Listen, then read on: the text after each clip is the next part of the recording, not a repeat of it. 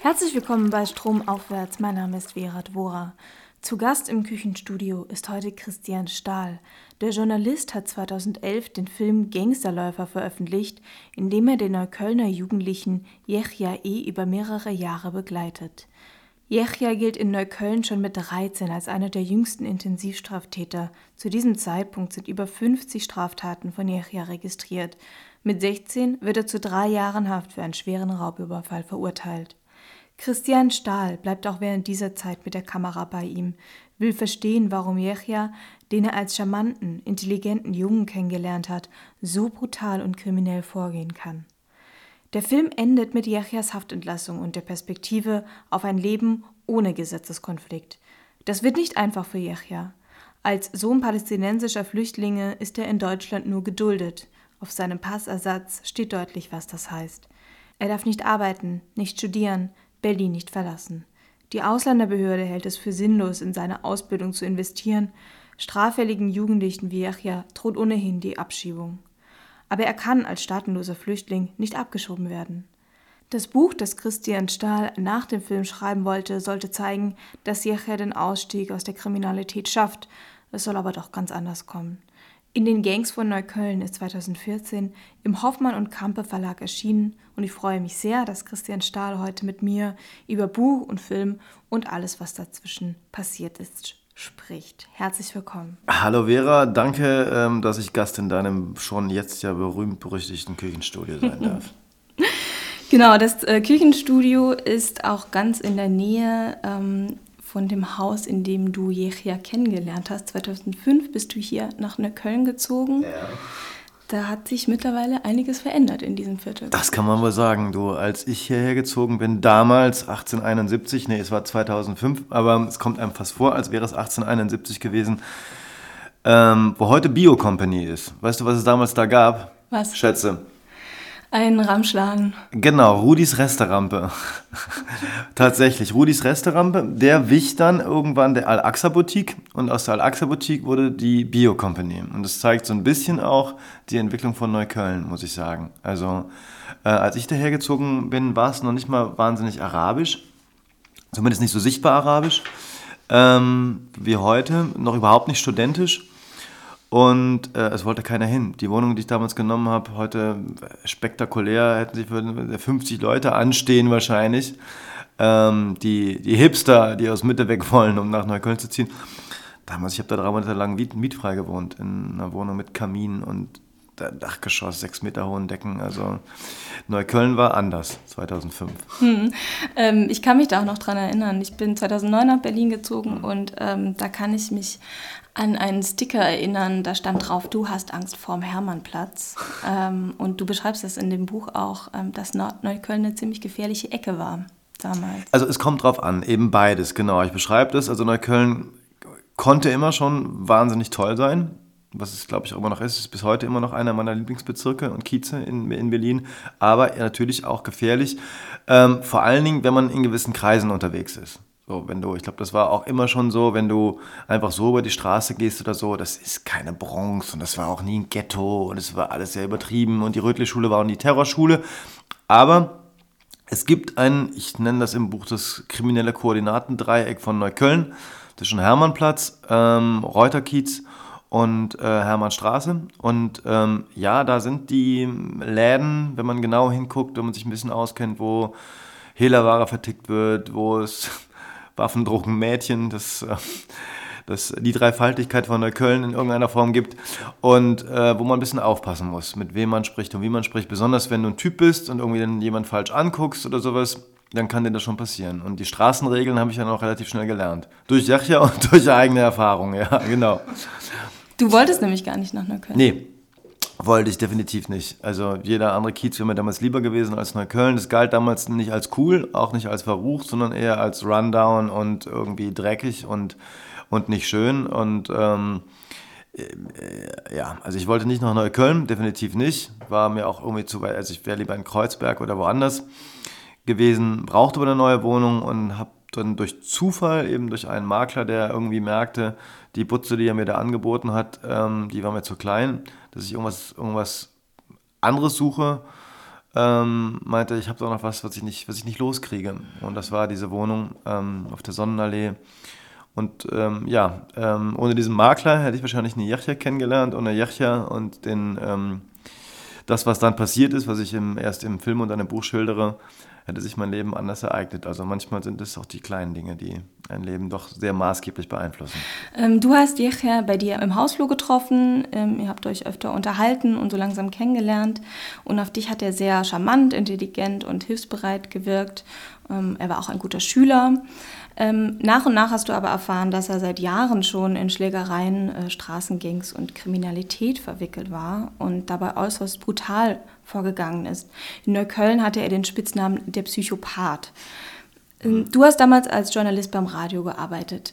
Wie kamst du auf die Idee, Erja da mit der Kamera zu begleiten? Ja, das war so eine Schnapsidee, wie manchmal meine, was mir so manchmal passiert im Leben. Also immer irgendwie durch Zufall reinstolpert und dann passiert dann was und dann lasse ich nicht mehr los, weil mich das dann doch zu sehr, zu sehr packt. Und ähm, ja, das, das war, das war ähm, der Punkt, dass dieser, du hast ihn gerade schön beschrieben, dieser charmante, kluge, reflektierte junge Typ, der mir die Wasserkästen bis in den fünften Stock getragen hat, der mich gesiezt hat, obwohl ich ihm seit Wochen das Du angeboten hatte der nie Geld wollte, der so unfassbar höflich war und ähm, von dem ich so begeistert war, als ich plötzlich sah, was für eine Wut in dem steckt und wie die Mitschüler und Schülerinnen von ihm in der Rüttli-Schule richtig Angst hatten, als er nur über die Straße ging. Wie, ähm, was für eine andere Persönlichkeit das war. Und das hatte nichts mit Integrationspolitik und Multikulti oder Flüchtlingskrise, gab es ja damals noch nicht, aber Krise noch nicht, aber Flüchtlings Schicksal zu tun, sondern einfach mit einer Frage, die ich mir nicht beantworten konnte. Also persönlich, eine sehr persönliche Frage. Warum? Also wie kann, also wie kann ich mich so täuschen in jemandem? So, also wie kann ich jemanden so toll finden und der ist auch, wie kann ich das übersehen? Ich bin auch Journalist, ich muss sowas doch fühlen, ich bin noch nicht doof und offenbar doch doof und, ähm, und wie ist jemand so geworden und warum? Warum sind diese zwei Seelen in einer Brust, weißt du? So, das ist ja wirklich dieses, ne? So, ähm, dieses, ähm, ja, ich sagen, ich will nicht sagen Gott Teufel, aber dieses Schwarz-Weiß, so, also zwei Seelen, die weiße und die schwarze und irgendwie so krass ausgeprägt, dass ich mir das nicht erklären konnte und dann, das war ein Instinkt. Keine Ahnung, ich hätte ja auch als Radiomoderator eigentlich ne, mir einfach nur ein Mikrofon schnappen können. Aber das war mir irgendwie da schon zu wenig. Das wusste ich, dass das nicht reicht, dass die Story mehr ist. Ich weiß auch nicht genau. Ich habe eine DV-Kamera, damals gab es noch DV-Kameras genommen. Ähm, ausgeliehen von einem befreundeten Kameramann, habe alle Fehler gemacht, die man machen kann. Also so von, vom, vom, vom Winkel, wie man die Kamera aufstellt, Ton, es war irgendwie katastrophal falsch. Kam wie immer zu spät, ähm, so zu Yachja und habe angefangen, ihn zu interviewen. Aber dass es ein jahrelanges Projekt werden sollte, nein, das konntest du dir auch noch nicht nein. vorstellen? Ich hatte so mit ein, ein bis zwei Jahren gerechnet und nicht mit sechs Jahren. Und schon gar nicht, dass dann auch ein Buch folgt und jetzt inzwischen 13 Jahre da irgendwie ein Langzeitprojekt. Aber es lohnt sich auch. Ich habe wahnsinnig viel gelernt. Also auch gerade angesichts der aktuellen Flüchtlingskrise, ähm, die wir ja haben und was hier so abgeht, ist es, ähm, glaube ich, sehr wichtige Erkenntnisse, die ich da für mich und hoffentlich nicht nur für mich gewonnen habe. Teil eures Drehs äh, waren sehr lange Interviews, in denen ihr über große Lebensfragen, aber auch über die Ziele Jechias gesprochen ja. habt, ähm, dem Anerkennung sehr wichtig war die, uns die Anerkennung, ja ne? absolut, ja. die Anerkennung dann eben auch ähm, durch Gewalt bekommen hat. Mhm. Wir hören mal ganz kurz ähm, eines der ersten Interviews, in dem Yechia von seiner bisherigen Karriere erzählt. Ich war gerade mal sieben Jahre alt, da habe ich äh, so, ein kleines, so ein kleines Holzhaus abgefackelt. Und da habe ich die erste Anzeige bekommen. Mit neun Jahren wieder schon, kam dann wieder eine. Ich habe zur Schule mit einem Messer genommen, ging dann um einen Mädchenstreit. War schon, gerade mal noch neun, zehn Jahre oder so. Und dann habe ich ihm das Messer vor die Nase gehalten und auf einmal niest er. Und dann die Na Messer in seine Nase rein. Und dann hat es angefangen mit der ganzen Sache. Eine Anzeige nach der anderen, räuberische Erpressung, Körperverletzung, Raub. Ich kann mir nichts mehr leisten. Noch ein Ding und ich bin sofort zwei Jahre drin. Meine Schule im Arsch und meine Arbeit für immer im Arsch. dann sitze ich irgendwann da als Sozialhilfeempfänger oder ich mache wieder meine krummen Geschäfte und dann Entweder es geht gut oder auch nicht. Es geht gut oder auch nicht. Ich genau, auswendig. genau. Ja. Das ähm, ja. hört sich ja relativ klar und reflektiert an. Hattest du damals die Hoffnung, ähm, durch deinen Einfluss, durch eure Gespräche, dass das so weit reicht, dass du zu ihm durchdringst und ihm so eine Stabilität oder auch Perspektive geben kannst, dass du das. Dass Klar hatte ich das, So wie, ja.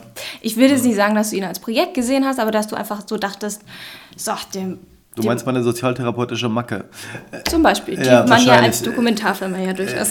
ja, da, ja, doch, bestimmt, klar. Also ähm, wäre, wäre, wäre falsch, das zu leugnen. Und ich bin auch nicht der Dokumentarfilmer, der sich kalt von außen, was heißt kalt, das klingt auch wieder eine Wertung, aber der sich das von außen anguckt, sondern ich, das ist, kann man auch kritisieren, aber ich muss reingehen in die Story. Also ich werde dann auch zum Teil der Geschichte. Und die verändert sich natürlich. Also die wäre ohne mich auch anders gelaufen als mit mir. Aber das finde ich völlig legitim, weil so sind nun mal Geschichten. Also die guten Geschichten erzählt man von innen, nicht von außen, meiner Meinung nach. Äh, und ich bin ganz schnell Teil geworden. Und klar, klar, war mir das nicht egal. Klar wollte ich nicht irgendwie zugucken, wie der den nächsten Raubüberfall macht, sondern nach Möglichkeit es verhindern. Auch wenn es natürlich für die Story geiler ist, mit der Kamera dabei zu sein, ne? wenn er hier irgendwie gerade ähm, die Sparkasse am Hermannplatz überfällt. Aber nein, natürlich war das nicht mein Plan, sondern und nicht mein Ziel, sondern ja, klar, ich äh, habe. Äh, das Interessante ist, ich habe relativ schnell gemerkt, wie ähm, welche ähm, Fähigkeiten Yachya besitzt, wie schnell er Sachen aufschnappt, die er irgendwie äh, benutzen kann und ähm, wie, wie gut er nach sehr, sehr kurzer Zeit sich so seinem Gegenüber anpasst, dass er dir genau das sagt, was du hören willst. Das war am Anfang so, da waren wir noch nicht so, wir es nicht noch nicht so gut. Das hat er richtig drauf und das habe ich auch da gemerkt. Er wusste ganz schnell exakt, was er mir erzählen muss, teilweise mit eigenen Worten, die ich ihm gesagt habe, hat er aufgenommen, umgesetzt und dann sagt irgendwie, ich habe zum Beispiel, du Chris, äh, ich habe ihm gesagt, pass auf, so, schlagen ist doch scheiße. Es ist doch irgendwie, da machst du jemand Angst, aber keinen Respekt. Zwei Wochen später hat er das dann selber gesagt. Wenn ich jemand schlage, das es geht viel schneller irgendwie, da habe ich aber keinen Respekt.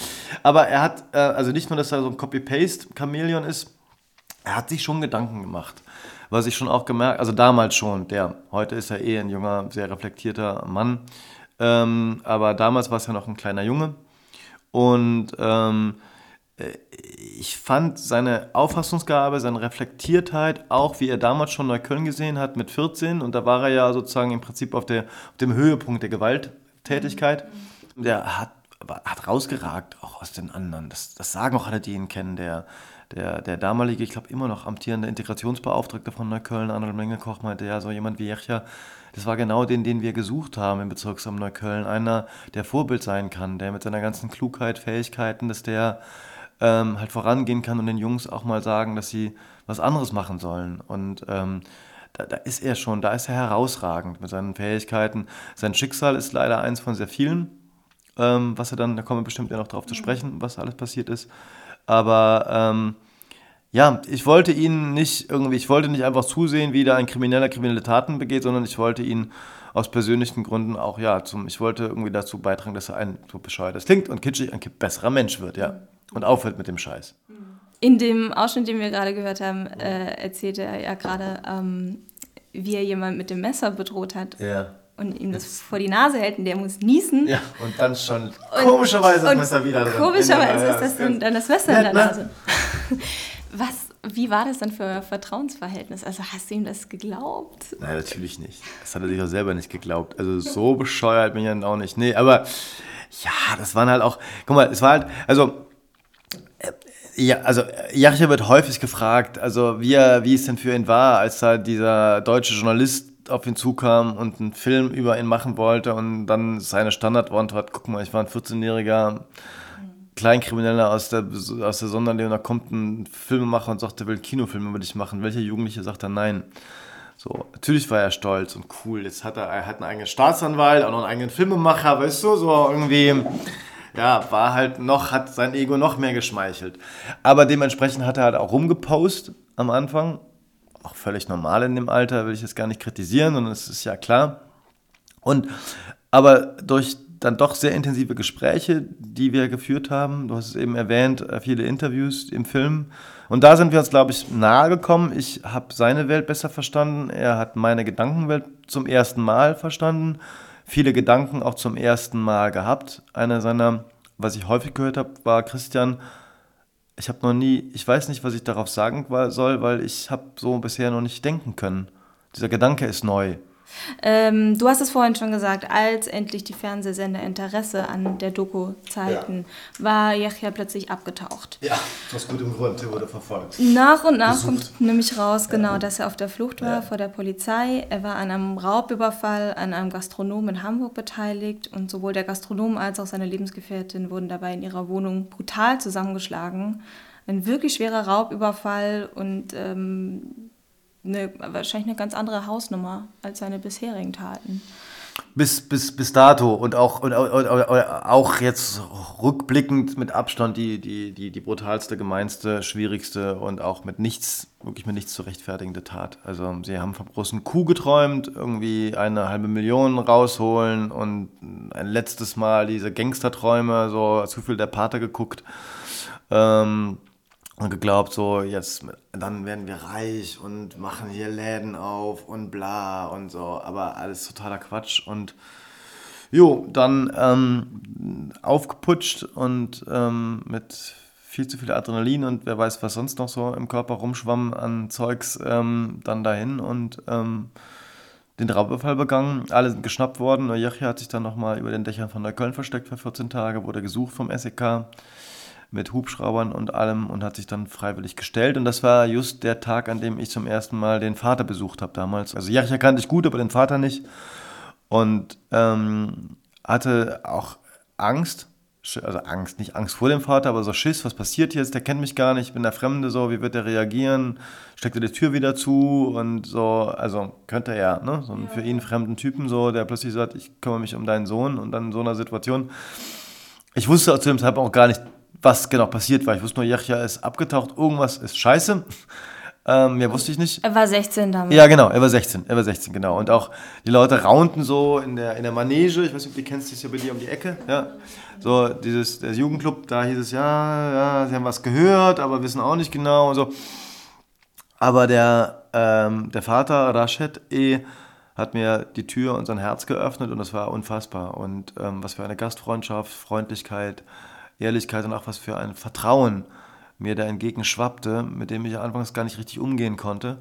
Ähm, wir sind dann noch, er hat mir alles erzählt, ich habe in der Nacht noch einen Anwalt gesucht für, für, für Yachja, sind zum LKA und ähm, ja, damit ging eigentlich die, die richtige Geschichte los. Mhm. Auch eine sehr ungewöhnliche Freundschaft, die entstanden ist dadurch. Ähm, du lässt die Opfer, die bei diesem Raubüberfall ähm, wirklich schwer traumatisiert worden sind, mhm. in deinem Film auch anonym zu Wort kommen vor mhm. der Gerichtsverhandlung. Ähm, und sie berichten auch davon, wie die Tat sie gezeichnet hat.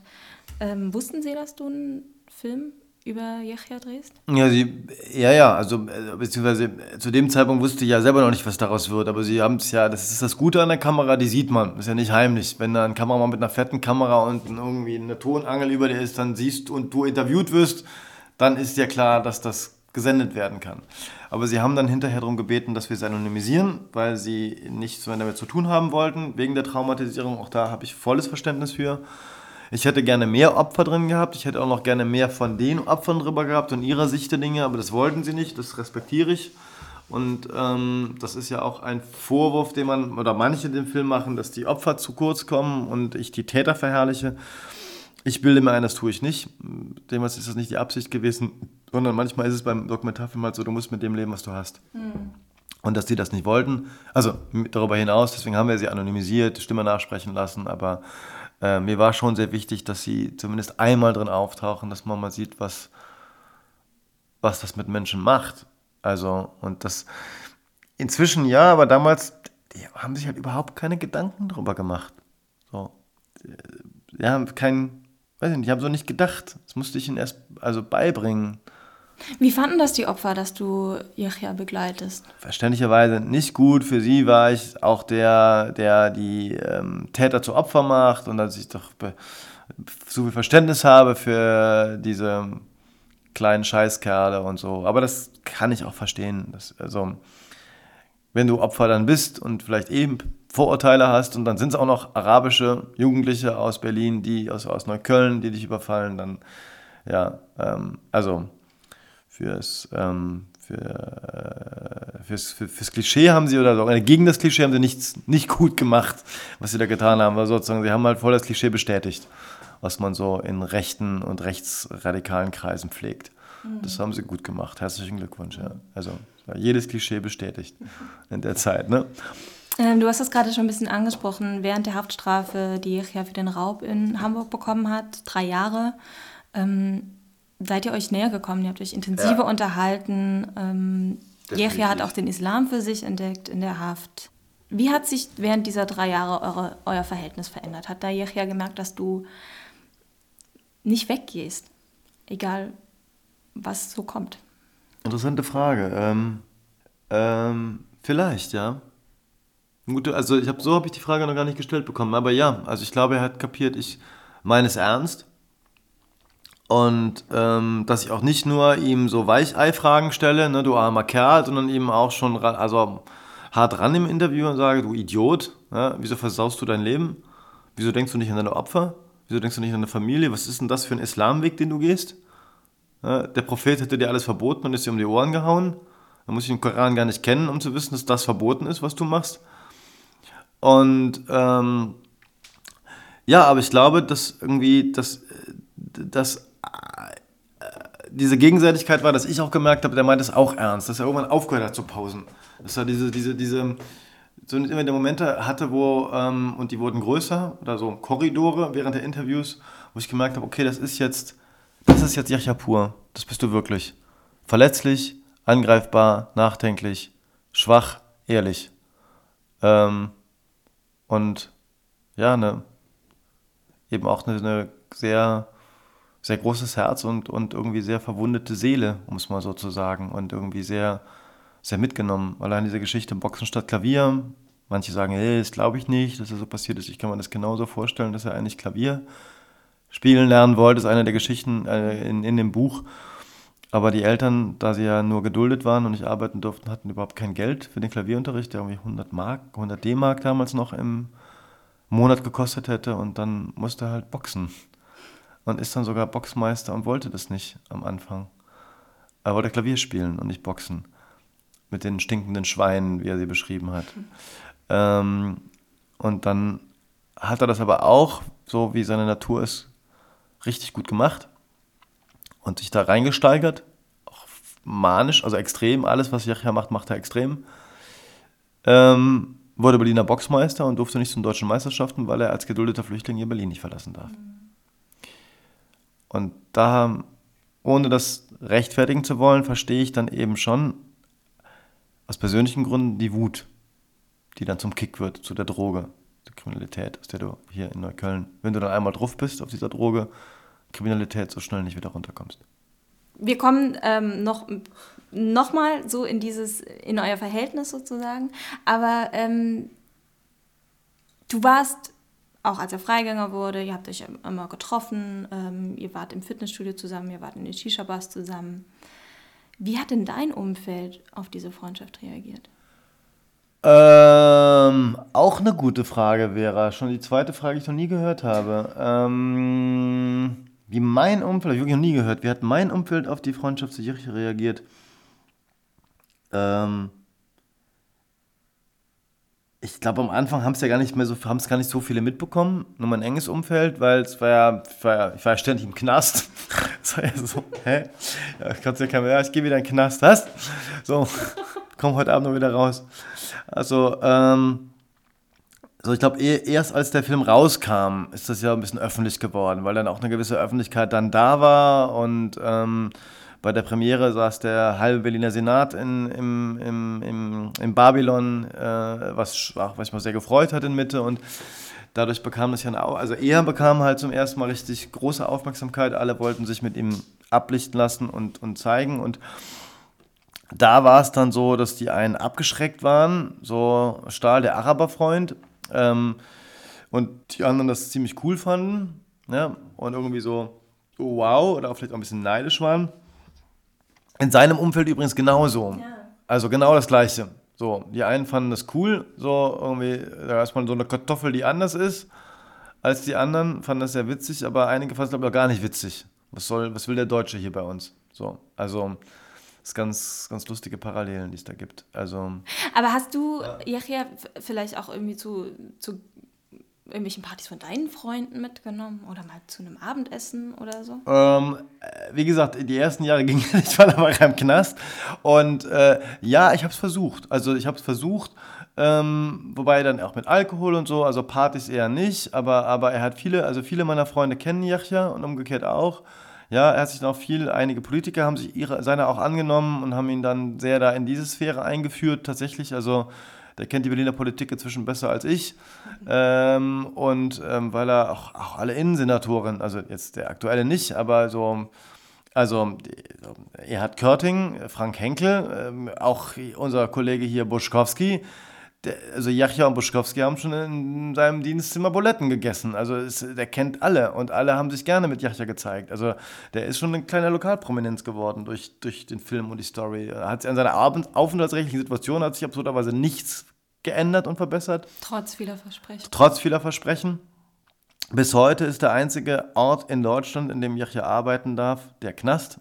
Das ist Arbeitsverbot aufgehoben. Völlig absurd wenn er rauskommt. Wir hoffen, wir sind dran, irgendwie, dass er eine Arbeitserlaubnis bekommt, aber ähm, so, ist völlig absurd, wenn er wieder rauskommt aus dem Knast, dann, dann, dann hat er immer noch keine Aufenthaltserlaubnis. Aber du hast nach den Freunden gefragt. So. Also ähm, Hintergrund der Frage ist ja wahrscheinlich so, geht das mit dem doch anderen Umfeld? Also äh, ja und nein. Also es, es geht, wie gesagt, man kann Yachja, kannst du überall reinschmeißen, der wird überall schwimmen. Also es ist wirklich schon krass, ähm, wie gut er ist, auch auf der, auf, der, auf, der, auf der Bühne oder sowas. Also ich sehe das Strahlen jetzt schon in deinen Augen, obwohl du ihn noch gar nicht gesehen hast. Ja, ich habe im Film gesehen. Ja, ja, wahrscheinlich ja, wärst du lieber, wenn der hier säße, als ich.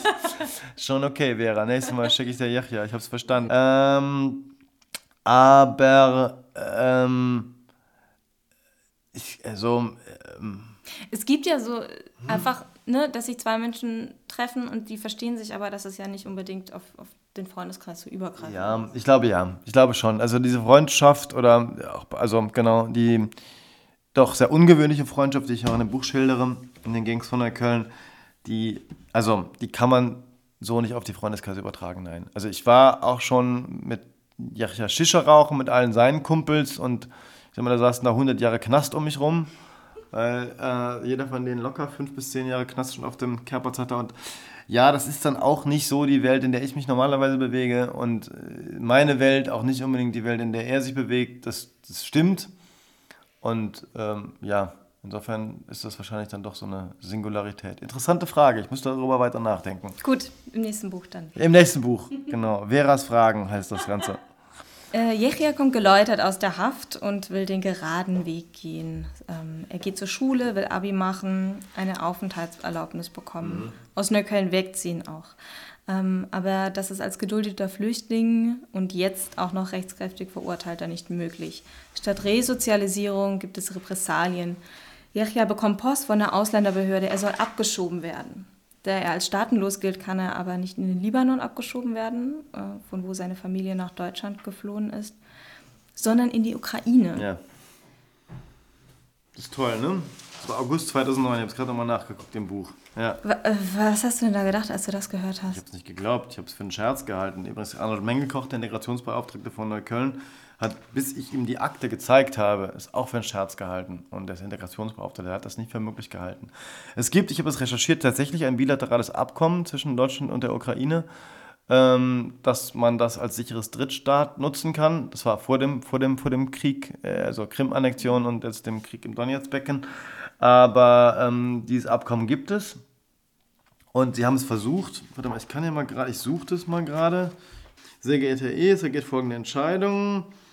Sie werden ähm, nach der Haft in den Libanon abgeschoben. Sollten Sie auf der Haft entlassen werden, bevor Ihre Abschiebung durchgeführt werden kann, sind Sie verpflichtet, das Bundesgebiet vier Wochen nach Haftentlassung zu verlassen. Sollten Sie nicht fristgerecht ausreisen, werden Sie in die Ukraine abgeschoben. Zur Begründung heißt es von Frau Z, ähm, weil Frau Z ist die Sachbearbeiterin von Yachya gewesen, Ihre Chancen, Zitat, Ihre Chancen zur Reintegration in die im Libanon herrschenden Lebensverhältnisse sind nicht ungünstiger als die einer Integration in die Gesellschaft der Bundesrepublik Deutschland, denn aufgrund ihrer bisherigen geringen sozialen, kulturellen und wirtschaftlichen Integration in die deutsche Lebensverhältnisse haben sie bei einem weiteren Verbleib in der Bundesrepublik Deutschland erhebliche Integrationsleistungen zu erbringen, die den zu erbringenden Reintegrationsleistungen in der Ukraine gleichzustellen sind. So, sie sind auch noch jung, sodass es ihnen zuzumuten ist, sich auf neue Lebensumstände einzustellen und ihre berufliche Zukunft in der Ukraine zu planen, wobei ihnen der gegebenenfalls in der Jugendstrafanstalt erworbene Ausbildungsabschluss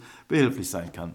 Sprich, wenn er sich hier nicht integrieren kann, integrieren kann, kann er sich ja überall anders integrieren, Richtig. egal wo. Genau. Ja, also es ist ein schönes Land, die Ukraine. Ich war da in den letzten drei Jahren ziemlich häufig, aber es ist schon, das zeigt schon Absurdität der Ausländerbehörde. Als ich dann in Recherchen für das Buch bei denen war und irgendwann auch da Akteneinsicht beantragt und dann bekommen hatte, habe ich dann da den zuständigen Abteilungsleiter mal gefragt, was habt ihr euch denn dabei gedacht? Und der tat dann so, als sei das ein Tippfehler gewesen. Ich sage mal, das, das verarscht er mich? Tippfehler. Ja, ja, wollten ihm drohen. Ja, wollten irgendwie ihm Angst machen und irgendwie wollten ihn irgendwie loswerden und, und schikanieren. Das ist da in der Zeit leider gewesen. Ähm, und äh, ja, aber es ist schon, ähm, also Absurdität. Genau, äh, Jechias Anwalt klagt erfolgreich gegen diesen Beschluss der Ausländerbehörde und das zuständige Verwaltungsgericht entschied, dass Jechia einen Aufenthalt bekäme, wenn es ihm gelingt, das Fachabitur zu machen. Eine Riesenchance. Jechia ist auch hochmotiviert und endlich kann er seine Energie auf, auf solch ein Ziel lenken, bis die Ausländerbehörde bei seinem Gymnasium Bescheid gibt, dass er nur geduldet sei und deshalb keinem deutschen Schüler einen Abiturplatz wegnehmen dürfe. Ähm, Jechia muss die Schule verlassen. Ja, mit der Schule, das war schon krass. Also, wobei das nicht Recht und Gesetz ist. Also, ähm, das ist ja auch noch so ein Es ändert sich jetzt die Gesetze durch die syrischen Flüchtlinge. Also, das ist alles im, im Fluss gerade. Also, dann kriegt auch die, Syrer kriegen ja jetzt schneller eine Arbeitserlaubnis als, als damals die palästinensischen Flüchtlinge. Aber das konnte auch keiner verstehen und mir erklären. Es sind ja nicht alles menschenverachtende Leute oder, oder fiese, ähm, gemeine Sadisten in der Ausländerbehörde. Da gibt es genauso Leute, die ähm, wirklich sich sehr, sehr viel Mühe geben. Und, aber das Problem ist eben, es hängt wirklich davon ab, wer dann da gerade sitzt und deinen Fall bearbeitet, weil diese Ermessensspielräume doch so groß sind, dass man halt den Daumen nach oben oder nach unten zeigen kann und beides begründen kann. Und ich kann auch verstehen, dass wenn dann eine Beamtin sitzt, die ständig diese muskelbepackten Araber, die dann schon wutgeladen und das Gefühl haben, sie sind, werden un, zu Unrecht da hingeladen und was man auch verstehen kann, wenn die da so auftreten, da kriegst du auch Angst als Frau oder auch als Typ. So. Und dass du da jetzt nicht der größte Araberfreund wirst, wenn du nur dieses Klientel hast, kann ich auch verstehen, wirklich. Aber trotzdem kann es nicht sein, dass da so ein Mensch so sehr über das Schicksal entscheidet von, von eben wirklich Schicksalen und Existenzen. Und das ist ein, das ist ein Fehler im System. Nach wie vor. Damals, so beschreibst du es in, in deinem Buch, schlägt er alle Angebote für Raubüberfälle und Betrüge von seinen ehemaligen Freunden oder auch Komplizen aus. Und du bist da sehr zuversichtlich, dass er jetzt den geraden Weg einschlägt. Er ja auch. Er hat es ja auch selber da gesagt und es war auch nicht einfach und ich habe auch, das beschreibe ich glaube ich auch hoffentlich ganz gut im Buch, wie sehr er gekämpft hat mit sich und dem Umfeld und das muss man sich auch mal wieder klar machen, dass was für uns ein Ausstieg ist, also für dich und mich, Ausstieg aus der kriminellen Szene, war für die Gangs von Neukölln ein Abstieg. Der tickt nicht richtig. Äh, Was, der, seit drei Jahre Knast bist du doch ausgebildet, weißt du, wie dein Masterstudium irgendwie so ist doch, jetzt bist du doch, jetzt bist du doch der Boss. Wir haben dich doch dahin geschickt in den Knast, um jetzt die großen Dinger zu planen. Aber du bist doch krank. Was, was, was soll das? Wo ist der Yachja, den wir da reingeschickt haben? Und das ist schwierig, weil wenn du in dem Umfeld bleibst und ohne Arbeit, ohne Perspektive, ohne alles bleibst du natürlich da, dann bist du täglich die Verlockung und du fährst mit deiner BVG-Karte, die du irgendwie von deiner Sozialhilfe bekommst, irgendwie in irgendein Fitnessstudio und siehst die ganzen Jungs, die vorher unter dir in deiner Gang gedient haben, fahren mit einem fetten Mercedes, drei Girls hinten drin an dir vorbei und sagen, na Jachja, hättest du mal gestern mitgemacht. Klar, dass der da denkt, scheiße. Also die Verlockung, die Versuchung war groß und trotzdem war ich fest von überzeugt und er auch, der schafft es.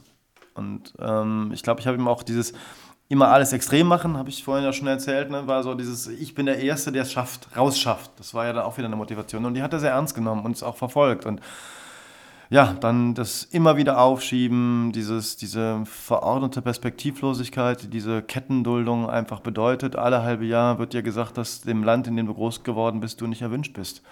Und das macht was mit dir, glaube ich. Und ähm, ja, und trotzdem war ich überzeugt, er schafft's raus. Zu der Zeit ähm, ist auch irgendwann der Film fertig geworden. Genau.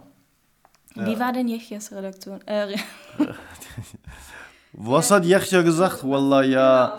Ähm, ja, es war, es gibt auch Filme, es war natürlich geil auch, weißt du, so Film, Kinofilm, er der Star. Also ich glaube, das war seine schönste Zeit. Dann war eben da auch der, der ne, habe ich schon gesagt, der halbe Senat war da und es war Premiere, ausverkaufter Laden, roter Teppich und ja, also und das Schöne war eben zu sehen, dass er jetzt der Star war, ohne Gangster sein zu müssen, ohne irgendwas geklaut zu haben, sondern wegen des Films und die Nachfrage und Diskussion und das schloss sich an und viele waren auch sehr angetan und begeistert von seiner Art und äh, ich auch nochmal, wie sehr der auch auf der Bühne halt funktioniert. Ja, und das war schon irgendwie toll und es war sehr schön und ja, wir dachten eigentlich so, dass jetzt haben wir es geschafft, jetzt fehlt uns der letzte Schritt, diese bescheuerte Aufenthaltsgenehmigung, die für uns halt so nie ein Problem ist. Ähm, das hat dann halt nicht ganz funktioniert. ähm, aber zu der Zeit gilt oder ist äh, Yachya auf dem guten Weg, der Vorzeige-Intensivstraftäter zu werden. Ex, der, genau, Vorzeige, ex ja genau, der Vorzeige, Aussteiger und Ex-Intensivstraftäter, genau. Genau, Er macht äh, Sozialassistent, macht seinen Job, irgendwie alles läuft in die richtige Richtung. Genau, er wird zum Ansprechpartner für Polizei und Ja. Politik. Du hast ja gerade schon gesagt, er kannte die ganzen Innensenatoren und ähm, die Integrationszuständigen, ähm, vor allem auch äh, die Zuständigen in der Bezirkspolitik. Wäre das noch mit das Happy End gewesen, was du gerne Ja. im Film gehabt hättest? Klar, ja, also ja, also äh, es gab ja da auch wirklich Bemühungen in, in also diverse Parteien haben um ihn richtig gebuhlt, so dass er da Mitglied wird. Wie gesagt, es waren, du hast recht, klar die Bezirksebene, aber die Landesebene. Also es war, war wirklich bekannt. Also die, ich sag wirklich mit, mit, mit- Buschkowski, das wird er nicht zugeben, aber es war so. Ähm, so, der hat ihm sogar noch Tipps gegeben, Buschkowski. Ja, also schreibt zwar in seinen Büchern, wie schrecklich die Muslime sind, aber ähm, das spricht ja eher sogar für ihn, dass er sich mit denen dann auch intensiv auseinandersetzt und trifft und irgendwie unterhält. Und ja, das war irgendwie so, der war überall auf in, Innensenatsausschusssitzungen, Integrationsbeirat, hast du nicht gesehen, überall Polizei. So, äh, aber genau das hat dann eben hier in den Gangs von Neukölln und auf der Straße dazu geführt, zu sagen, du Verräter, du V-Mann, das war also nicht nur die Kartoffel, auch noch für die Polizei, für die Bullen, die Verräter, Schwein. Ja, so, die Jungs haben die Straße gewechselt, wenn sie ihn gesehen haben. Und ähm, wollten nichts mit ihm zu tun haben. Und das war so äh, die, äh, neue, die, die, die neue legale Welt, unsere Welt, in der er gerne rein will, die lehnt ihn immer wieder und weiter ab. Und die alte Welt, ähm, die ähm, stößt ihn aus. Zu der Zeit kam dann auch die Idee auf, das Buch zu schreiben, um da eine Fortsetzung sozusagen aufzunehmen. Genau, also eigentlich war das gar nicht unbedingt der Plan, aber das wurde an uns rangetragen. Mensch, das ist doch so eine tolle Story, wollt ihr da nicht ein Buch draus machen? Und dann haben wir uns hingesetzt und irgendwie überlegt. Und ähm, ich wollte ja auch nicht und will auch nicht irgendwie als der Biograf von Yachya eh irgendwie in die Geschichte eingehen. Habe auch noch andere Ideen, aber dachte, okay, komm, also am Anfang wollte ich das ehrlich gesagt gar nicht. Wenn ich so ganz ehrlich bin, boah, sechs Jahre äh, Film, jetzt auch nochmal Buch ähm, so viel Arbeit und du weißt nie, was dabei rauskommt, aber habe dann doch Feuer gefangen dafür, habe angefangen mit ihm zu schreiben, habe gesehen, dass er auch da ein unglaubliches Talent hat und ist. Also, es, also ich finde unfassbar gut, wie er schreibt. Sein, sein, sein Stil könnte auch Romanautor werden, das ist einfach wirklich großartig, finde ich wirklich auch literarisch großartig, wie, wie Yachya in seinem sehr rohen und sehr direkten Stil schreibt. Das, das hat echt was, das haben wir auch so original drin gelassen, ein paar orthografische Sachen verbessert, aber auch da, pff, also, also äh, viele Deutsche machen mehr Kommafehler als Yachya, also muss man echt sagen, erstaunlich. Ja, und es war, war, es war, es lief alles, aber offenbar lief es ihm zu langsam und ähm, ich war völlig baff, was dann passiert ist. Ja, also ein, zu der Zeit äh, bekommt er einen Termin bei der Ausländerbehörde Es geht um den Aufenthaltstitel und ähm, er freut sich zunächst, weil er dann Post bekommt, ähm, wo irgendwas mit Aufenthaltstitel drinsteht. Es ist aber nur die Ankündigung für einen Aufenthaltstitel und da ist dann eben eine Bedingung, dass ein Sachbearbeiter beurteilt, wie viel kriminelle Energie noch in ihm steckt, was für Yechia bedeutet, dass er wieder warten muss. Er wird ja. wieder ähm, das Ganze wird wieder auf die lange Bank geschoben, genau. Ähm, und in der Zeit zwischen August und Oktober 2013 driftet er wieder in die Gangs ab und ist bei Raubüberfällen dabei. Und du bekommst davon überhaupt nichts mit. Nein. Wie enttäuscht warst du da? Mega. Unglaublich. Ich war wütend. Ich war so wütend und ähm, enttäuscht und traurig und alles in einem. Ich war wirklich nicht gut zu sprechen auf Yachja. Ich dachte, du Arschloch, Entschuldigung, also wieso versaust du alles, so Vollidiot, irgendwie so. Ähm, wieso sprichst du nicht mit mir? Wie, wie konntest du mich so hintergehen auch, ehrlich gesagt? Mich, sich selber und ich habe es dann, als wir uns dann irgendwann am Ende des Prozesses dann im Knast, wieder, wieder im Knast, wieder zu Interviews, so irgendwie täglich grüßt das Murmeltier, getroffen haben, ein bisschen nachvollziehen können oder besser nachvollziehen können. Ähm, äh, aber äh, ja, also es bleibt so ein dunkler Punkt. Also ich kann es irgendwo in, intellektuell jetzt begreifen, dieses ne, Ausstieg für uns, Abstieg da und keine Chance, aber es war so dämlich. Das sieht er auch so, das weiß er auch, aber das war so dämlich und die Taten waren auch so dämlich. Äh, also ein Tresorclown in der Schüssel steckt, echt. Also ähm, ja, ähm, zeigt aber auch, dass es irgendwie diese Taten, ohne dass wir jetzt irgendwie klein zu reden, aber diese weiteren Taten, für die dann wieder in den Knast gekommen sind, sind ja keine schlimmen Raubüberfälle gewesen, sondern sie haben sich halt sozusagen selber als Wachmann beklaut. Und es ist trotzdem scheiße und kriminell und es ist auch nicht zu rechtfertigen, aber äh, ja, absurd. Absurd ist das Ganze mhm. eigentlich. Also. Es hätte in dem Buch in den Gangs von Neukölln eigentlich ähm, um den Ausstieg aus mhm. der Kriminalität gehen sollen. Mhm. Ähm, über Yechia E., der es entgegen aller Vorhersagen in ein legales Leben schafft. Ähm, und stattdessen wurde er 2014 zu sechs Jahren Haft verurteilt. Du fragst dich in dem Buch und während des Prozesses auch, ähm, ob du da einem Kriminellen zu nahe gekommen bist. Mhm. Wie war das für dich als Journalist zu denken, dass du vielleicht zu tief drin steckst? Naja, also spätestens als die Polizei bei mir nicht nur vor der Tür stand, sondern ähm, äh, in der Tür stand, ähm, muss ich mir die Frage stellen, irgendwie so, was habe ich eigentlich, wie sehr habe ich mich sozusagen auf der Suche nach der guten Story oder auch nach äh, dem äh, Recherchieren wollen, was ist da eigentlich los und wieso seid, also nicht nur du, Yachja, sondern wieso seid ihr Jungs so und wie, wo kommt diese Kriminalität her? Hast du das Problem ja immer als Journalist oder Journalistin, weißt du, wie weit gehe ich und wann gehe ich den Schritt zu weit? Und ähm, ich glaube, das musste ich mich fragen, auch sehr kritisch fragen. Also bin ich zu weit gegangen? Ich, bin ich Kriminellen zu nahe gekommen? Habe ich ihnen zu viel Verständnis entgegengebracht? Habe ich mich vielleicht da auch reinziehen lassen in diese Welt? Also jetzt nicht, dass ich kriminell geworden bin, es geht, geht noch, meine Kriminalität, Energie hält sich sehr in Grenzen. Aber, ähm, aber ja, klar, die Frage muss man sich stellen, die musste ich mir stellen. Ich habe sie dann für mich beantwortet, dass ich eigentlich das richtig gemacht habe, dass ich ihnen zwar sehr nahe gekommen bin, vielleicht auch zu nah, aber dass es halt in dem Prozess gar nicht anders möglich gewesen wäre. Ich wusste auch nichts von diesen Straftaten. Das hat er mir schon bewusst nicht gesagt, weil ich hätte sie mit Sicherheit verhindert. Ich weiß aber nicht, was ich gemacht hätte, was, wenn ich davon erfahren hätte. Ich wäre nicht zur Polizei gerannt. Also ich weiß auch nicht, was ich dann damit gemacht hätte. Ich will es auch gar nicht wissen, ehrlich gesagt, weil ich das nicht richtig finde und auch nie richtig finden werde. Aber ähm, ja, das ist halt, wenn du so intensiv in der Story drinsteckst, weißt du, und ähm, äh, dann, dann lebst du mit den Leuten, dann nicht, dass du so tickst, aber du fängst auch an, so zu denken. So wie er angefangen hat, wie ich zu denken. Ja, zumindest ein Teil von ihm angefangen hat, so zu ticken, wie ich ticke, ist das mit Sicherheit auch gegenseitig gewesen. Es wäre gelogen zu sagen, es hat mich nicht beeinflusst. Yechia war ja zu der Zeit, ähm, wie gesagt, also eine landesweite Prominenz ähm, und dann ergoss sich eigentlich wie so eine Häme über diese ganze Geschichte, dass ja. jetzt nochmal straffällig geworden Klar, ist. Klar, das war, ich glaube, die, was, der, was mache ich, wenn ich jetzt so ein Buch schreibe, das eben kein, wie du sagst, Happy End hat, nicht den Hollywood. Schluss, der Aussteiger, der es geschafft hat, sondern der kriminelle Araber, der wieder im Knast gelandet ist. Das ist doch ein Wasser auf die Mühlen der Idioten. Ne? So, und dann habe ich wirklich auch hin und her überlegt und habe mich dann entschlossen, doch, ich mache das genau deswegen.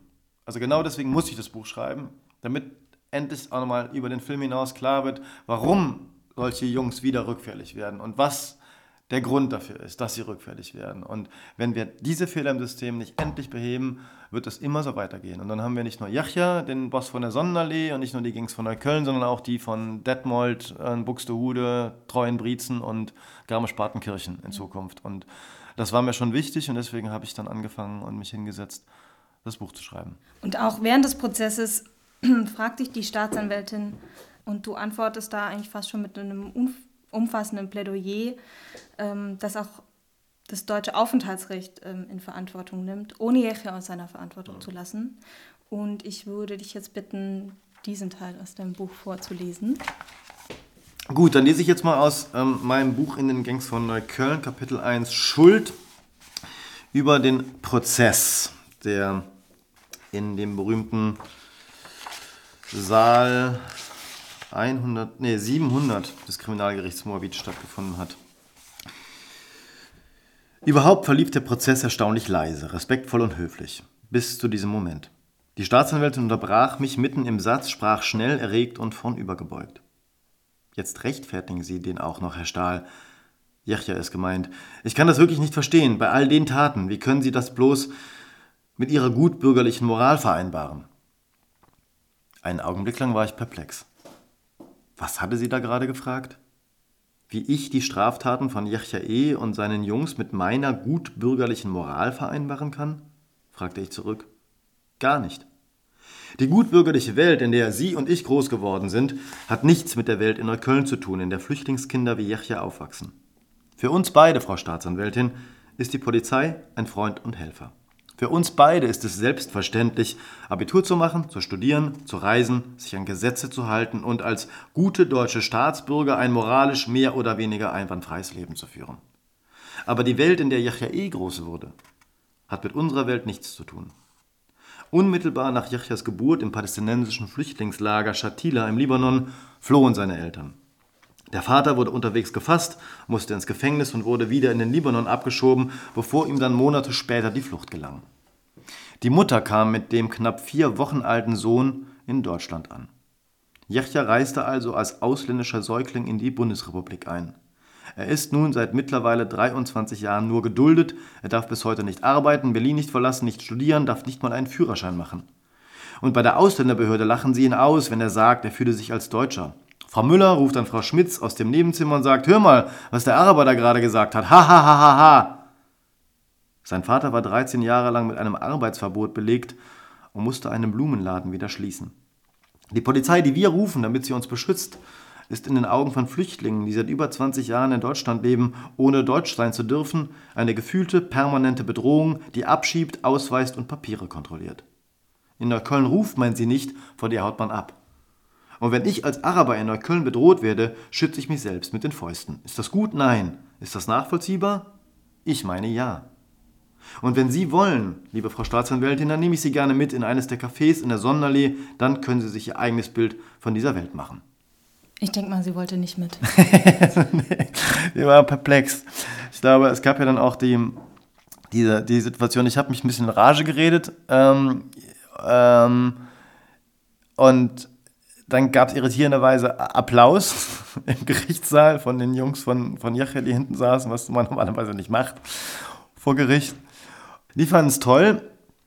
Und, aber mir wurde wirklich klar, dass das parallele Welten sind, nicht Parallelwelten. Weil ich glaube, das ist der Unterschied, weil so wenig wie die Staatsanwältin die Welt der Gangs von Neukölln und Jachja verstanden hat, so wenig verstehen die Jungs die Welt der Staatsanwältin und unsere Welt. Und trotzdem sind die, sind die sind die Wünsche, die Hoffnungen, die Ängste sind erstaunlich gleich.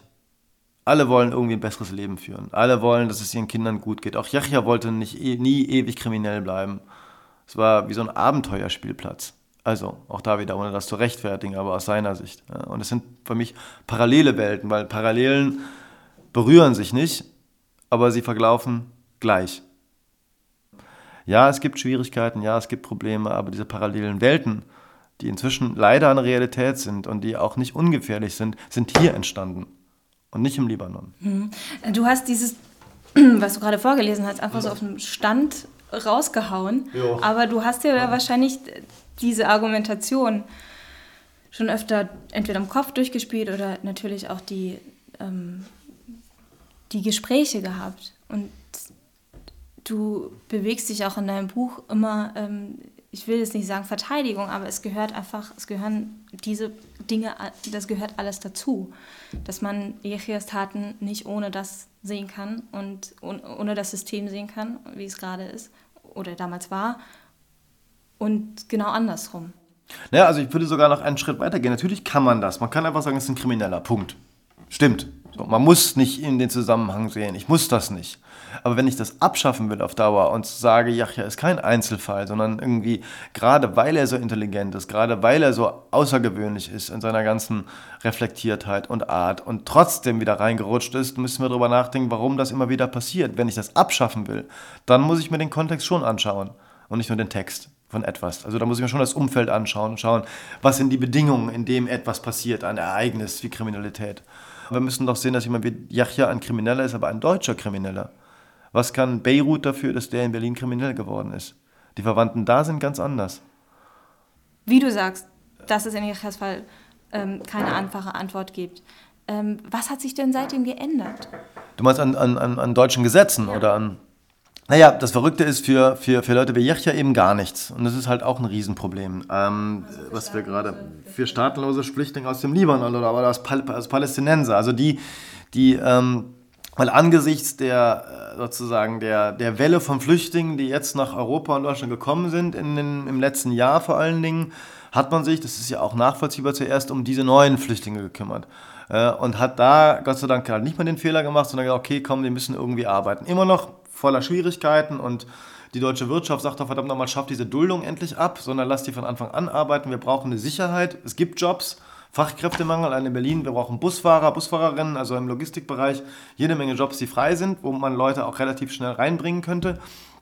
Äh, so, ähm, das ist aber trotzdem ist es verbessert worden. Das ist alles gerade im Fluss, aber es ist verbessert worden. Das Problem ist, was jetzt passiert, auch gerade hier in Neukölln, wo wir sitzen, also außerhalb von deinem berühmt-berüchtigten Küchenstudio, ähm, ist es so, dass die neuen Flüchtlinge aus Syrien bekommen plötzlich die Arbeitserlaubnis die die, ähm, ähm die, die Palästinenser 20 Jahre lang nicht bekommen haben. Was jetzt entsteht, ist Opferkonkurrenz. Das heißt, die sagen, wieso die und wir nicht? Was soll der Scheiß? Und ja, das ist ein Problem. Ich habe da auch keine, keine einfache Antwort drauf, aber wir müssen uns dem stellen und wir müssen darüber nachdenken, wie gehen wir jetzt damit um anstatt in Panik irgendwelche Pauschalverurteilungen mit Schaum vom Mund lässt sich eh eine Diskussion nicht führen. Und ähm, da glaube ich, ist es wichtig, auch meine Erkenntnisse, die ich in dem Buch da zusammengefasst habe, über zehn Jahre angesammelt, dass wir erstmal überlegen wollen, was machen wir, dass wir irgendwie erstmal uns klar machen müssen, die Leute werden bleiben. Aber du musst Angebote machen. Und du musst die Möglichkeit schaffen. Dein Buch wird ja mit, also einmal gibt es den Film auf der Seite der Bundeszentrale für politische Bildung und das Buch wird auch darüber vertrieben. Das ist schon mal gut. Ja, das ist total schön, das ist toll. Das war auch eine große Ehre, dass die Bundeszentrale auf uns zukam und gesagt hat, wir machen das. Inzwischen kriege ich sehr viele Anfragen von Universitäten und Studenten und ähm, doch, das ist toll und das ehrt und das ist berührend, was wir für Briefe kriegen und Leute erzählen ihre Geschichten und bitten um Hilfe, was natürlich schwer ist. Ähm, andere Kriminelle erzählen ihre kriminelle Geschichte und sehen in Yachya irgendwie dann doch einen Hoffnungsträger. Das ist schon ja, sehr berührend, was da alles an, also wie sehr der Film und das Buch dann doch Leute bewegt hat. Das ist sehr eine sehr, es ist komisch, wenn man das selber über sein eigenes Buch sagt, aber das ist was, was mich sehr berührt und bewegt und auch sehr, ja, sehr dankbar macht. Mhm. Du hast mir gestern eine SMS geschrieben, in Wobei, der du gesagt hast, in der du weiß, alles erzählt hast. Meinen Anwalt. Scheiße, mach Stopp. ähm, und zwar, dass du den Freitagabend mit Jecha verbracht hast, weil er gerade Freigänger ist. Hm. Wie geht es Jecha? Gut, ihm geht's gut, den Umständen entsprechend gut. Ähm, es ist, wenn du so lange im Knast warst, immer komisch, Die Welt draußen ist dann plötzlich eine, die dich mehr verunsichert als sicher macht. Das ist auch total logisch. Ähm, es, geht ihm, es geht ihm gut und ähm, ich bin, was sein Schicksal angeht, dann doch wieder sehr positiv und optimistisch, dass wir hoffentlich beim nächsten Mal, wenn wir dann hier sitzen, nicht mehr über den kriminellen Jachja reden, sondern der, der es zwar mit einem kleinen Umweg von sechs Jahren, aber dann eben doch geschafft hat, rauszukommen. Und ich bin mir sicher, wir werden von Jachja noch hören, aber positiv hören diesmal. Bin ich relativ sicher. Was ändert sich denn an seinem Status, wenn er rauskommt? Das ist das Problem. Daran müssen wir jetzt arbeiten. Wenn der Status sich ändert, kann sich auch sein ganzes Schicksal ändern. Das ist ja das genau. Das ist äh, die, hast die, die Gretchenfrage gestellt. So, wenn der Status sich nicht ändert und er geduldet bleibt und keine Arbeitserlaubnis bekommt und weiter nur geduldet ist in dem Land, in dem er groß geworden ist, dann ist es problematisch. Aber ich hoffe jetzt mal und ja, klopfe auf deinen Küchentisch, dass wir das irgendwie trotzdem irgendwie eine Arbeitserlaubnis für ihn bekommen oder irgendeine Form von Aufenthalt, ähm, was schwierig ist, aber da sind wir dran. Viel mehr will ich dazu jetzt nicht sagen. Ähm, dass dann endlich die Geschichte losgehen kann, die ich eigentlich schon im Film und dann im Buch hätte erzählen wollen, nämlich die des Aussteigers, der es geschafft hat, den legalen Weg zu gehen, den man ihm aber erstmal gehen lassen dürfen muss. War das jetzt richtiges Deutsch? Wir Im, verstehen, was du meinst. Dankeschön. In Neukölln geht das. Also halt die Möglichkeit zu haben, weißt du? So, ich habe ja am Ende des Buches mal versucht zu, zu skizzieren, was wäre eigentlich gewesen, wenn der Vater, Rashid, 1990, eh, als er nach Deutschland kam, war ein junger Kerl, sah gut aus, war muskulös, war irgendwie 35, ja, der war vorher Millionär gewesen oder zumindest ein wohlhabender Mann, ja, weil er in Kuwait eine Firma aufgebaut hatte. Ja, wenn man den hätte arbeiten lassen, hätte ihn sein eigenes Geschäft aufbauen lassen. Er wäre bestimmt nach fünf Jahren, statt im Asylbewerber bei Heim, uns auf der Tasche zu liegen, was ja auch eine Wirklichkeit ist, ja, dass wir immer Steuern zahlen für Leute, die arbeiten wollen, aber nicht dürfen.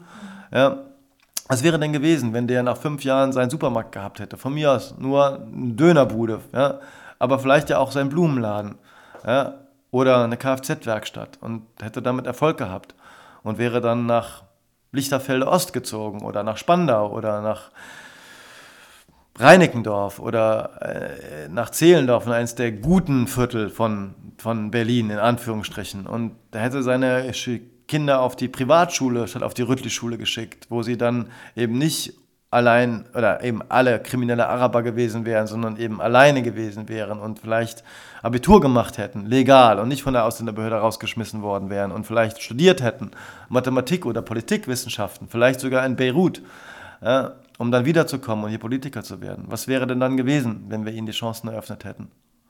Stattdessen sperrt man sie weg und wundert sich nach 15 Jahren, dass das mit der Integration irgendwie nicht geklappt hat. Huch, ist ja komisch. Wird es denn in irgendeiner Art eine Fortsetzung geben der Geschichte? Ja, wahrscheinlich. Mhm. Mehr möchte ich dazu aber noch nicht sagen, liebe Vera. Da musst du schon mehr mich mit Wodka abfüllen oder sowas. Oder nochmal einladen. Ja, äh, nee, also ja, es ist gut möglich, dass ähm, du nochmal von Yachja und mir hören wirst. Das wäre sehr schön. ja. Vielen Dank äh, für das Gespräch. Ich danke dir und ähm, ja, für die wunderbare Stunde hier im Küchenstudio. Ja, Hammer, Hammer, the place to be in Neukölln. Kommt alle rum. Ja, genau. Jetzt. Autogrammstunde. Danke, Vera. Danke dir. Zu Gast bei Stromaufwärts war heute Christian Stahl.